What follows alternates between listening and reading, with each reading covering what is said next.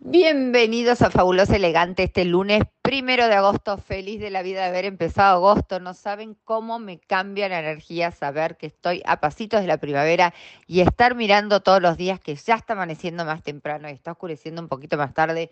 Ay, la verdad que eso me da un enorme alivio a ustedes que yo soy un amante del calor, del buen tiempo, de los días largos y eso me pone muy feliz y me cambia, por cierto, la energía. Así que bienvenidos a este lunes de agosto en Fabulosa y Elegante por RSC Radio con un programa hermoso, con una entrevista muy linda de la Veracruz Oficial. Ellas son dos personas que ya las van a escuchar, así que muy feliz de presentar mi programa. Empecemos, empecemos este lunes.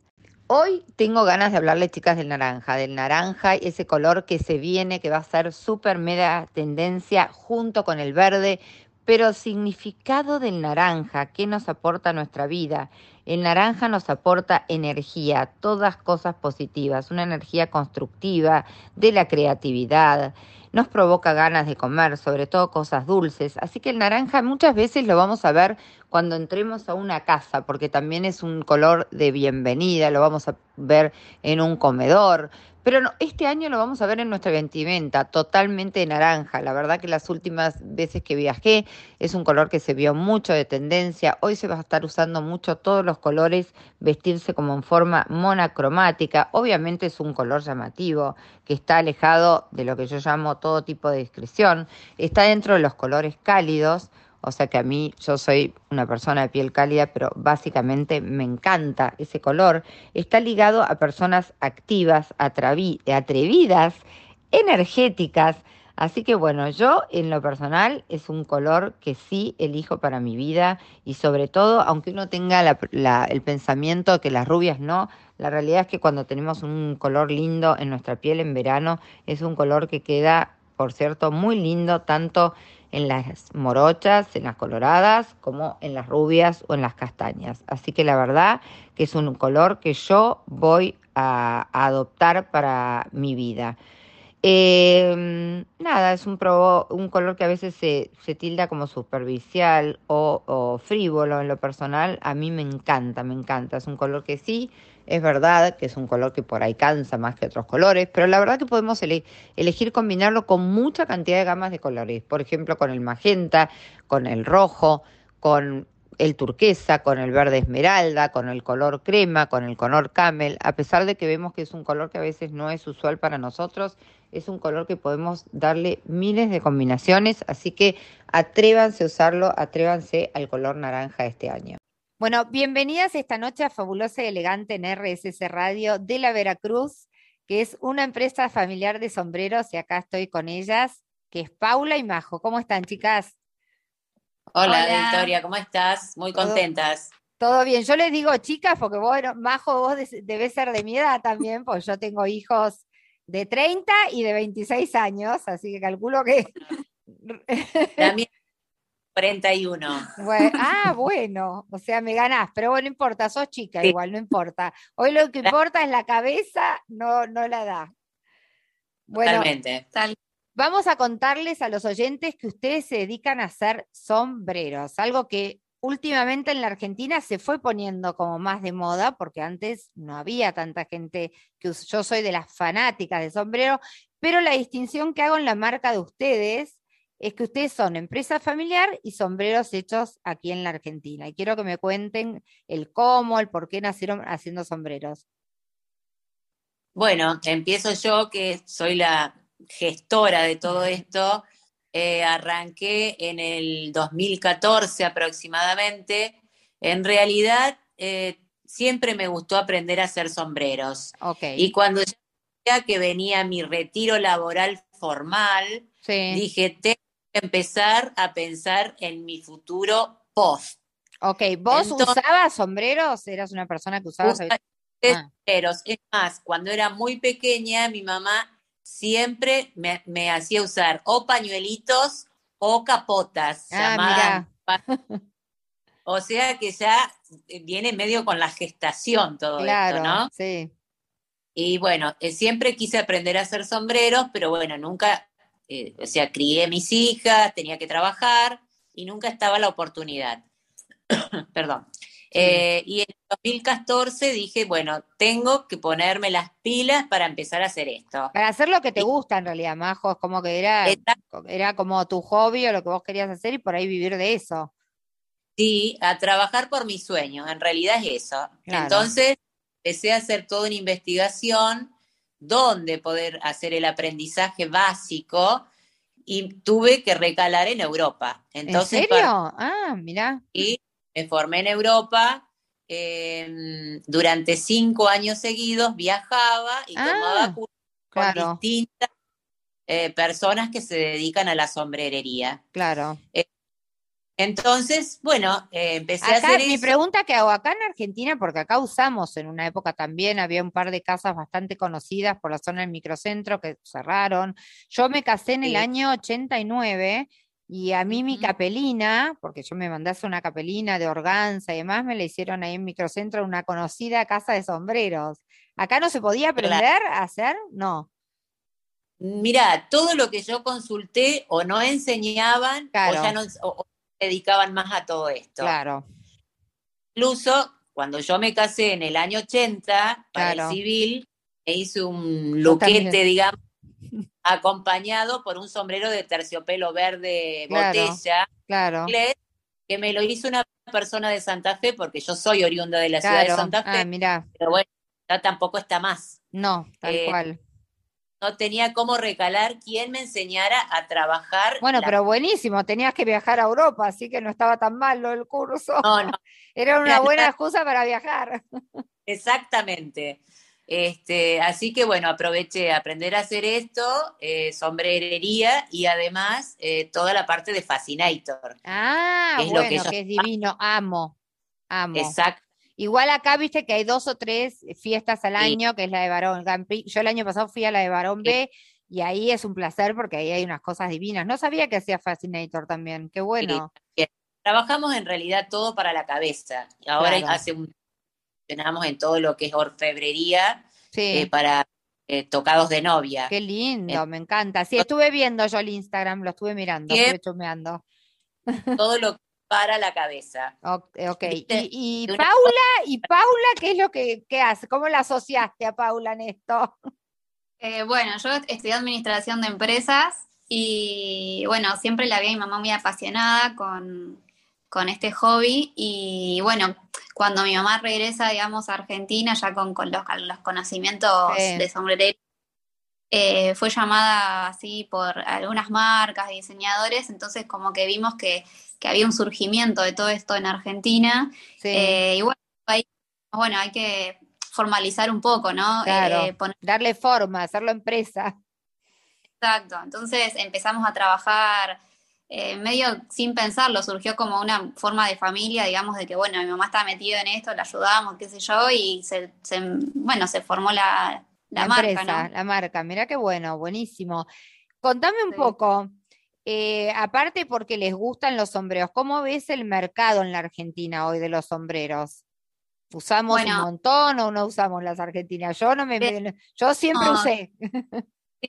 Eh, venimos eh, de un mercado bastante nulo, que ya desde los 80 más o menos, ya como que hubo un descenso del consumo del sombrero, pero porque el sombrero marca, o sea, se marca un estilo y eh, más, más allá de eso, como que, eh, sí, un estatus, como que se lo, se lo, se lo utilizaba para eso, ¿no? El que antes no, pero significaba algo y como que todo bien así característico. Entonces, se dejó de usar por ciertas situaciones y crisis y demás, se sacó el foco en el sombrero. Claro. Y, y mm, por ahí se empezó a utilizar realmente en actividades particulares o en los deportes, que eso es la parte más Claro, eh, o en la playa, usarla solamente para la playa, porque uno generalmente ve mucha más cantidad de mujeres en uso del sombrero durante la época del verano en los sombreros de playa que durante la, la realidad que hay, yo lo, por lo menos lo veo así, como un mayor consumo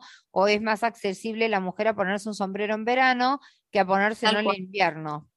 Exacto. Entonces, eh, hay como temporadas que son más estables, por así decirlo, eh, y, o, que la gente se anima más a usarlo, ¿no? Porque ya tiene una función. Y este es, por ejemplo, este invierno otra vez fue bastante fuerte, digamos, porque el frío fue más intenso. Sí, este año fue muy marcada la temperatura, realmente hizo mucho frío. Exacto, entonces ahí ya se lo buscaba eh, para protección, ¿no? Del frío. Entonces es como que eh, como está bueno porque eh, va siendo bastante estable y se va viendo un aumento de, aparte, chicas, lo que cambia el look, el sombrero, es impresionante. Uno se puede vestir a veces todo, yo siempre, yo soy fanática y tengo de todos los colores, tengo de fieltro, color salmón, celeste, azul Francia, todos los colores, ¿eh? tengo los básicos, tengo el, camel, tengo el verde seco, pero después tengo toda la gama de colores, tengo con pluma, sin pluma, con brillo, sin nada, o sea, con, o sea, con la cinta, con mis cines. Amo los sombreros, amo. Y yo siempre digo, cuando hasta a veces, mirá la función que le doy, cuando uno el pelo no lo tenés divino por determinado motivo, porque hay humedad, por lo que fuera, en invierno, viste que por ahí que te agarró un día humedad, yo digo, casate, poné, no sé, vestite, no sé, toda de negro y ponele un sombrero de color con un pañuelo que acompañe el sombrero y la cartera, y sos otra persona cuando salís a la calle. Impresionante, sí, te zafa bastante. Zafa un montón, viste, te haces una colita del pelo, te pones un sombrero y ya cambia un montón. Tal cual, tal cual, sí. Bueno, pero vos sabés que mucha gente tiene la versión contraria, como que el sombrero, o sea, tenés que estar muy arreglada para el sombrero. Y yo digo, no, es algo a veces que es totalmente la inversa. Es lo que pasa a arreglarte tu look. Porque capaz que estoy, a veces me pasa a mí, que yo tengo que subir looks todos los días y más. Y me suele suceder que a veces digo, ya no tengo más que subir, pero la verdad que lo que me cambia el look es el accesorio del sombrero. Y a veces hasta mm. pienso mi look, porque tengo tanta cantidad de sombreros y, voy a seguir teniendo porque los amo, que lo pienso en base al sombrero que tengo. O sea, digo, tengo tal sombrero digo, bueno, hoy lo armo en base al sombrero que tengo. Claro, sí. Tal cual. Y mucha gente nos dice, eh, algunos clientes que ya vienen específicamente para, porque dicen, no, me gusta tal color y en base a eso me armo el look. Claro, yo hago, te digo, yo Paula y Majo muchas veces digo, a ver, viste, los tengo ordenaditos, tengo un vestidor y los tengo todos puestos separados, no sé, las gorritas por un lado, los de lana, los de fieltro, qué sé yo, algunos protegidos con la bolsa, porque los que son muy claritos los tengo adentro de bolsas de tela pero en realidad muchas veces miro mis sombreros y digo, bueno, voy a armar el look en base al sombrero que me quiero poner. Perfecto. Sí, qué lindo, qué lindo porque se, sí, se disfruta todo el proceso de, usarlo. Ahora la otra pregunta que les quiero hacer, sus sombreros, porque ese es el detalle fundamental de la entrevista de hoy. Sus sombreros son hechos por ustedes, ustedes tienen, los arman ustedes y los arman acá en Argentina. ¿Me cuentan un poquito del cómo están hechos y demás? Bueno, eh, nuestro sombrero, la base eh, principal es lana, eh, es fieltro de lana que obtenemos, digamos, del norte de nuestro país. Ok. Y trabajamos con diferentes familias que son artesanas, digamos, ah, que son, especialistas en, en, la materialidad, digamos, de la lana. Y nosotros una vez que obtenemos esa lana, se moldea todo en normas de madera. Tenemos un taller en la ciudad de Rosario Sí. Y, y bueno, con diferentes hormas y talles de cada horma se va trabajando eh, el sombrero, ¿no? Se lo, todo y se trabaja de manera individual el sombrero. Sí, es como todo un arte. La verdad que yo a veces he visto la forma en la que hacen un sombrero y después la protección que hay que darle, todas las cosas que hay que pasarle para que quede desde armado hasta la protección que tenga, eh, para que se sostenga en el tiempo. Es la verdad que es un súper laburo. Sí, tal cual, es totalmente artesanal y, siempre, bueno, eh, ella que es mi maestra, digamos, mamá, mi mamá, es como que, eh, sí, siempre en el taller hay que tratar de tener, mantener una calma, una concentración, porque cada, cada pieza es, es única, Y, y, se ve todo el detalle y el trabajo que uno emplea con las manos, ¿no? Entonces, Seguro seguro. Pregunta que te hago, ¿cómo es, cómo manejan los talles de los sombreros? Pues sé que hay que tomarse la circunferencia de la cabeza y cómo manejan eso a la hora de hacer los sombreros, ¿qué hacen? Como tres talles de sombreros, no sé cómo se maneja eso. No, en realidad, em, digamos, no es una corrección lo que te voy a decir. Sí. La cabeza no es redonda, ah, es un óvalo. Es un óvalo, eso es verdad, claro. Eh, donde va calzado el sombrero, que es más eh, arriba de la ceja y arriba de las orejas. Ok. Eh, entonces, toma una medida que si vienen al taller se las tomamos nosotros y si no, como vendemos, mandamos al- a los distintos lugares del Sí. país, digamos cómo tomarse la medida, Ah, ok. responde al talle. Los, en los talles nos en centímetros y las hormas corresponden a esos talles. Ah, perfecto. 45, 60, en fin. Pero cuánta, por ejemplo, Majo, ¿cuánta cantidad de hormas hay para, para hacer sombreros? para cada centímetro. Ah, o sea, ok.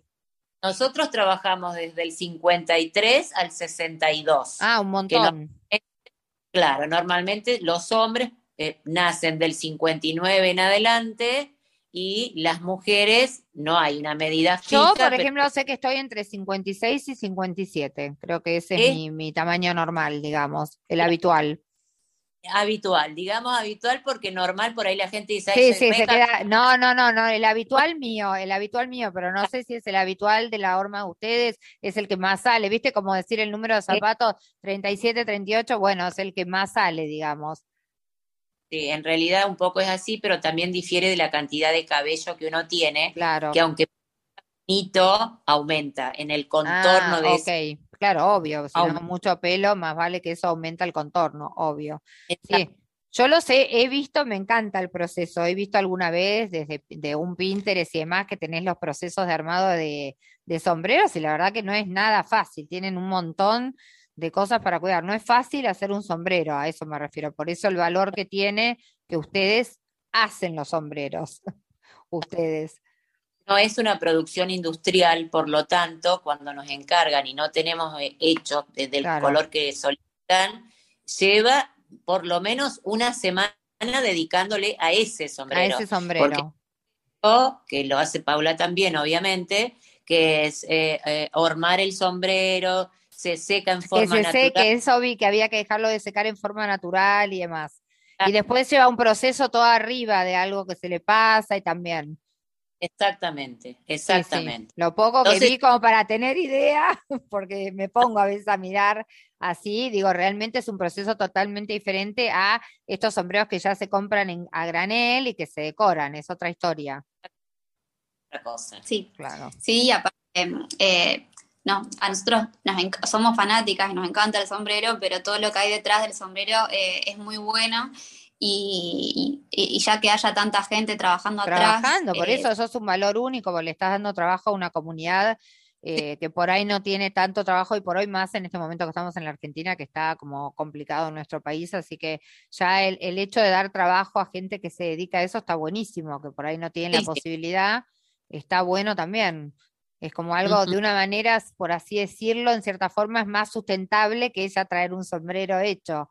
Eh, está Sí. generando una fuente de ingresos a otra persona y está bueno tiene ese valor agregado de, a- de go- A la hora de la decoración, eso les quería preguntar, ¿qué materiales usan? Eh, ¿siguen la tendencia de, no sé, si hay tendencia dentro de los sombreros en cosas que se van usando? ¿Cómo es?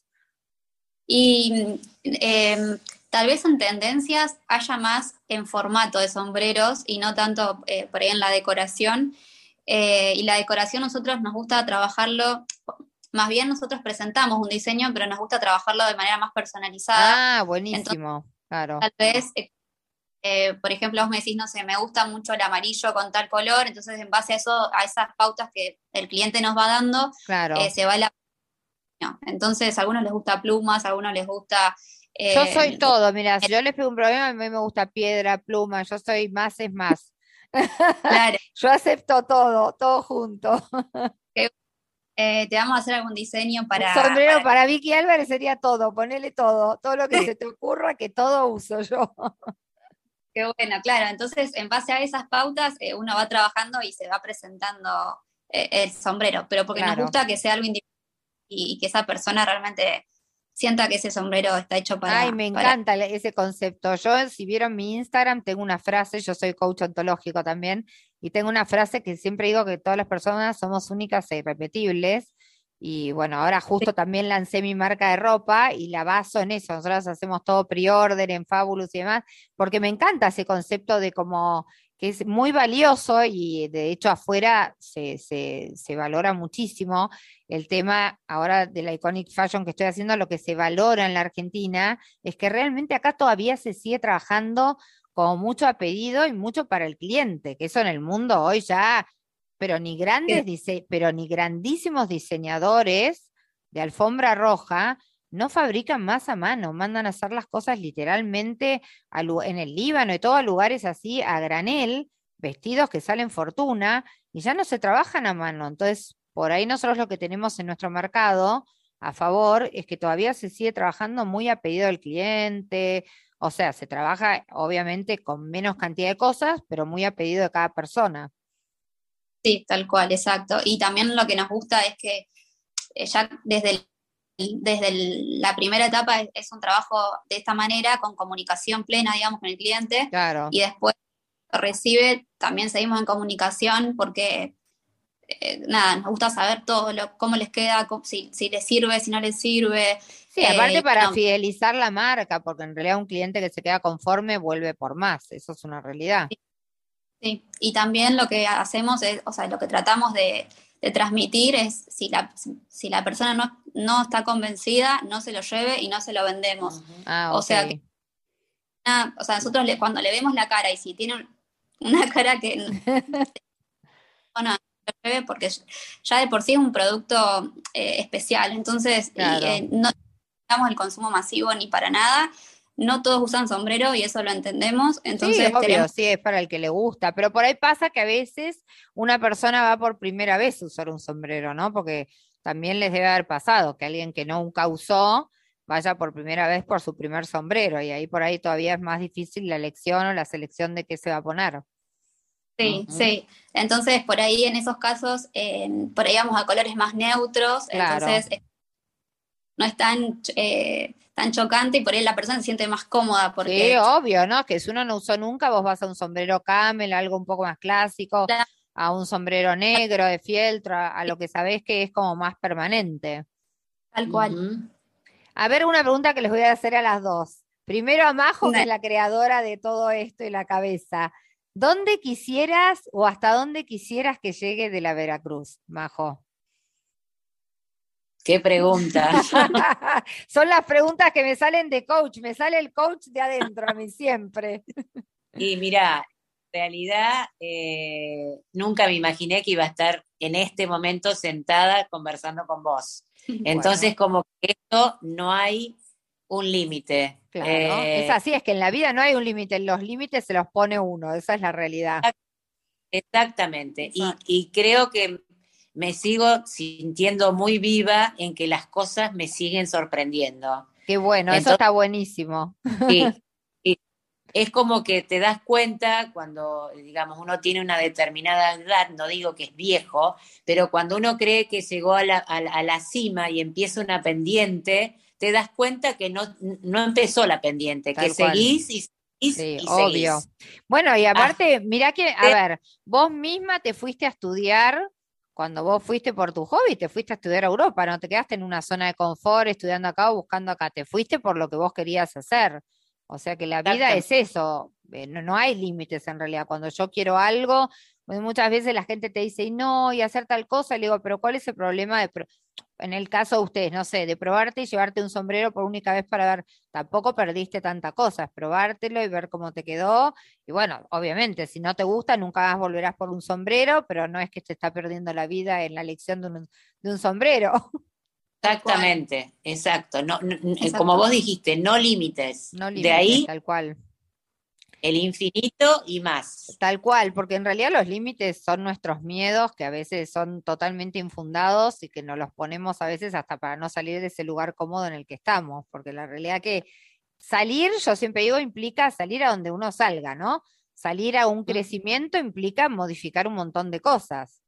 Eh, salir con una empresa adelante también implica un montón de acciones que por ahí hasta lograr algo no te van a buscar, no, no te van a gustar del todo, te van a incomodar. Entonces es parte del proceso.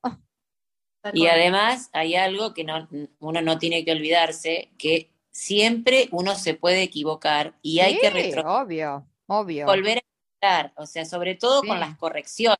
Sí, obvio.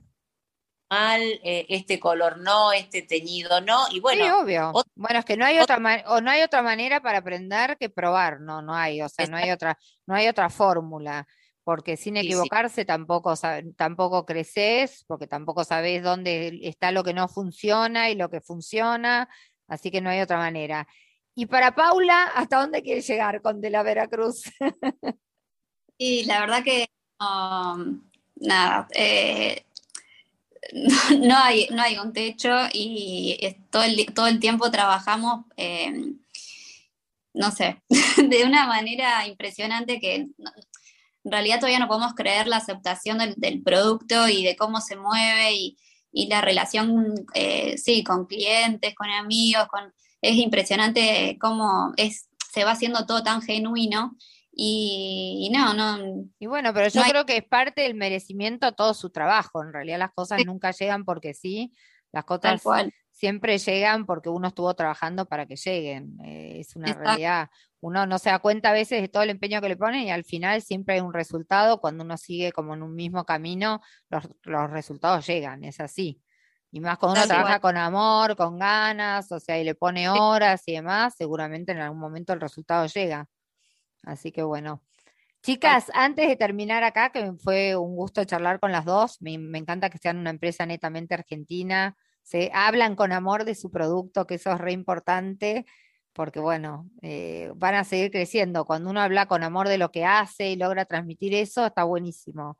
Es como un paso más allá, no sé, a mí me da mucho placer escuchar a la gente que hace algo y lo hace con ganas. Esto siempre lo digo para todo, no sé, cuando vas a tomar un café y alguien te sirve el café y ves que lo hizo con ganas, con amor, no sé, te hizo el dibujito, la persona que te lo sirvió está contenta, como yo, es como una cadena que cuando uno hace bien las cosas, todo, todo vuelve. Así es. Tal cual. El placer es nuestro también y muchas gracias por darnos el espacio. Bueno, dejen, dejen todo el Instagram, los medios para que la gente pueda comunicarse con ustedes, teléfono, bueno, todo lo que tengan. Buenísimo. Bueno, eh, tenemos una tienda online que es eh, www.delaveracruztienda.com.ar eh, tenemos un Instagram que es arroba de la Veracruz oficial y bueno, tenemos envíos a todo el país y desde ahí, desde esos medios, tenemos ventas mayoristas también y mm, bueno, nos pueden hacer encargos, cualquier consulta, ahí estamos.